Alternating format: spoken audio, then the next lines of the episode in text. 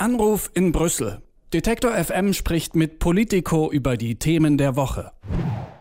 Ja, manche Themen, die bleiben sehr lange und auch sehr hartnäckig und gefühlt ist das ja auch beim Brexit so. Das Vereinigte Königreich hat die EU eigentlich am 31. Januar 2020 verlassen, doch auch seitdem bleiben einige Fragen ohne langfristige Antworten. Eines der bekanntesten Beispiele ist dabei die Zollgrenze in der irischen See, die Nordirland vom Rest Großbritanniens trennt derzeit. Warum dieses Thema viele Politikerinnen und Politiker in Brüssel und dem Rest Europas in den vergangenen Tagen beschäftigt hat, Darüber spreche ich heute mit Hans von der Burchardt von Politico Europe. Guten Morgen, Hans. Ja, moin. Hallo. Ja, David Frost, ähm, der war ja der Chefunterhändler der britischen Seite beim Brexit und ist jetzt auch Brexit-Minister. Der hat am vergangenen Dienstag eine Rede in Lissabon gehalten und danach war er dann auch noch in Brüssel. Er hat die EU auch mit scharfen Worten gewarnt. Ähm, wovor hat er denn da eigentlich genau gewarnt und was ist denn der Streitpunkt da jetzt in der irischen See? Ja, vielleicht muss man das erstmal nochmal so ein bisschen einordnen, weil dieses Brexit-Drama, das geht ja schon seit Jahren so. Und letztendlich ähm, äh, gibt es ja zwei Abkommen, die die EU und Großbritannien da geschlossen haben. Das erste ist das Austrittsabkommen von 2019. Es gab ja viel Streitereien und ähm, da ging es ja letztendlich erstmal über die Bedingungen, unter denen Großbritannien ausgetreten ist. Und darin gibt es eben auch dann die Frage der Zollgrenze in Nordirland und dann gab es danach ja nochmal das Handelsabkommen, was dann 2020 abgeschlossen wurde. Und das hängt jetzt beides mit beiden Abkommen zusammen, nämlich im, immer geht es um die Frage von Nordirland und dieser Zollgrenze dort. Es ähm, gab eine sehr komplizierte Lösung, die 2019 geschlossen wurde, mit dem man letztendlich gesagt hat, man verhindert eben diese Zollgrenze von ähm, die zwischen Nordirland und Irland ja bestehen würde. Weil es ist ja eigentlich das große Problem beim Brexit immer gewesen, Nordirland gehört zu Großbritannien, die Republik von Irland zu der EU. Und wenn natürlich jetzt Großbritannien austritt, das ganze Vereinigte Königreich,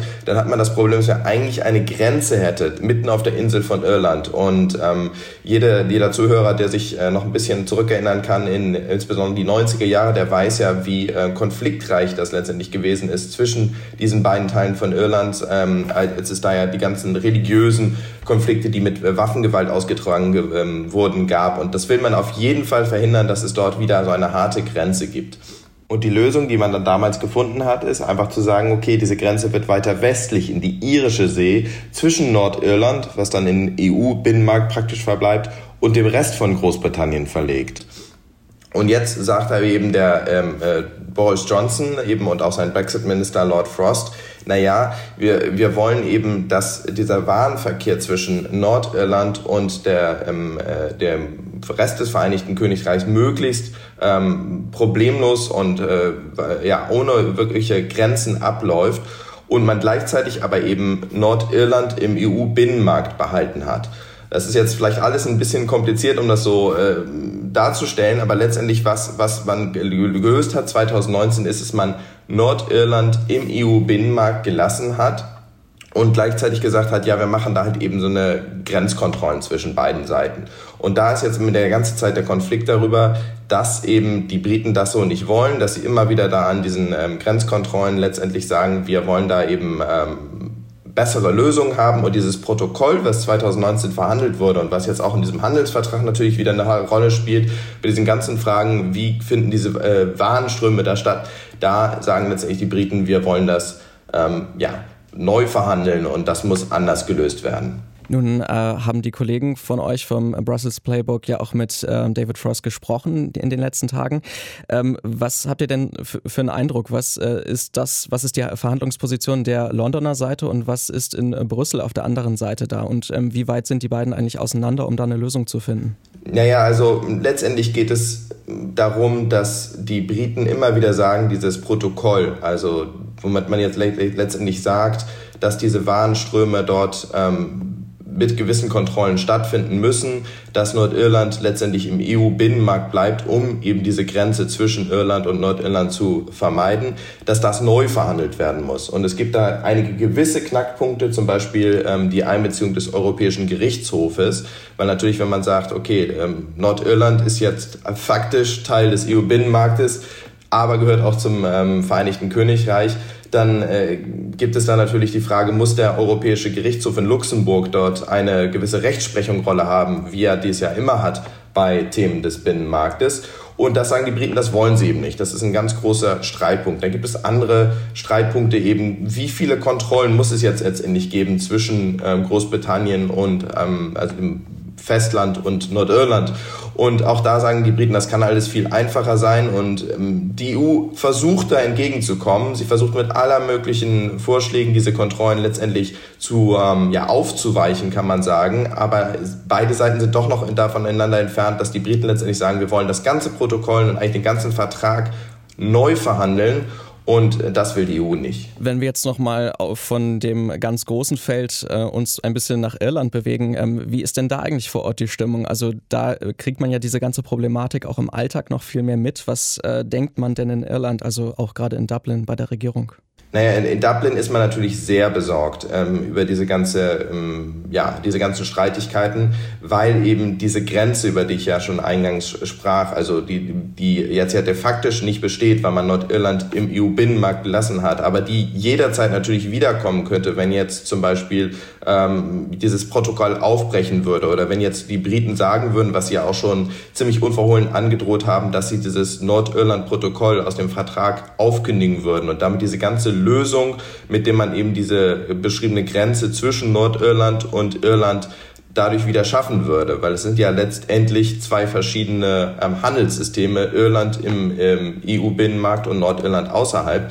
Ähm, und das ist die große Sorge. Da gibt es auf der äh, Seite der britischen, äh, der, der ähm, irischen Regierung in Dublin große Sorge, dass es so eine Grenze ähm, dort wieder entstehen könnte, dass dadurch der ganze Konflikt ähm, den es ja in den ähm, 90er Jahren und davor auch gab, äh, wieder aufbrechen könnte. Und ähm, natürlich gibt es verschiedenste Interessen auch auf der Insel. Wenn man nach Nordirland schaut, dann ist natürlich das Problem dort, wie auch jetzt in anderen Teilen des Vereinigten Königreichs, dass teilweise die Supermarktregale etwas leer sind, was auch mit diesen ganzen ähm, Grenzkontrollen ähm, zwischen Großbritannien und Nordirland zu tun hat. Also da gibt es sehr, sehr viele verschiedene ähm, Interessen, aber eigentlich auch das gro große übergeordnete Interesse, dass man den ganzen Konflikt natürlich nicht wieder auslösen will. Und wenn wir jetzt nochmal von der ähm, Problematik in Irland weggehen und auf den Brexit allgemein schauen, äh, gibt es da noch andere Probleme, die uns in nächster Zeit vielleicht nochmal wieder unterkommen werden? Also Fischerei war ja auch immer so ein Streitpunkt. Ähm, gibt es da noch andere Problemfelder, die auch ähm, ja, aus deiner Sicht noch wieder wichtig werden könnten in nächster Zeit? Ja, natürlich. Also wie ich das ja eingangs schon gesagt habe, gibt es ja diese zwei Abkommen. Und eigentlich dieser ganze Streit um dieses Nordirland-Protokoll äh, hat ja eigentlich mit dem ersten Abkommen, den Austrittsabkommen, zu tun. Aber wenn jetzt äh, dort eben die Briten zum Beispiel das aufkündigen, dieses Protokoll, und dadurch diese Grenze in Nordirland wieder entstehen würde, dann würde die EU gleichzeitig auch sagen, okay, wir haben ja das größer gelegte Handelsabkommen zwischen ähm, der EU und Nordirland eben auch noch. Und ähm, da wird ja letztendlich geregelt, wie jetzt der Fisch gefangen wird, ähm, wie der äh, verkauft werden darf, aber eben auch wie andere Waren verkauft werden. Und da könnte es dann natürlich zu Gegenmaßnahmen führen. Das heißt letztendlich, was Größere, was dann hier droht aus diesem ähm, Nordirland-Streit, ist letztendlich ein, ein Handelsstreit oder sogar ein Handelskrieg mit der EU, weil die EU natürlich gesagt hat, sowas würden wir uns nicht bieten lassen, wenn die Briten jetzt hier ähm, statt zu verhandeln einfach alles aufkündigen, wie sie eben gedroht haben. Und ähm, ja, dann könnte sich die Stimmung zwischen Großbritannien und ähm, äh, der, der Europäischen Union drastisch verschlechtern. Derzeit versucht man das eben zu verhindern. Letzte Woche gab es ähm, nochmal ein Verhandlungsangebot der EU und da wurde nochmal ähm, ja, deutlich auf Großbritannien zugegangen. Die Briten und insbesondere Lord Frost haben aber schon gesagt, das ist hier noch nicht genug. Das heißt, jetzt haben wir nochmal ähm, ja, paar Wochen, vielleicht auch noch Monate, aber bis spätestens zum Jahresende, um da nochmal ein bisschen nachzuverhandeln. Und äh, dann muss man wirklich sehen, dass man da eine Einigung findet. Also immer noch einige Themenfelder, die offen sind, was den Brexit angeht. Das sagt Hans von der Burchardt von Political Europe. Vielen Dank für die Einordnung und noch eine schöne Woche dir. Ja, ist gern geschehen. Tschüss. Anruf in Brüssel. Detektor FM spricht mit Politico über die Themen der Woche.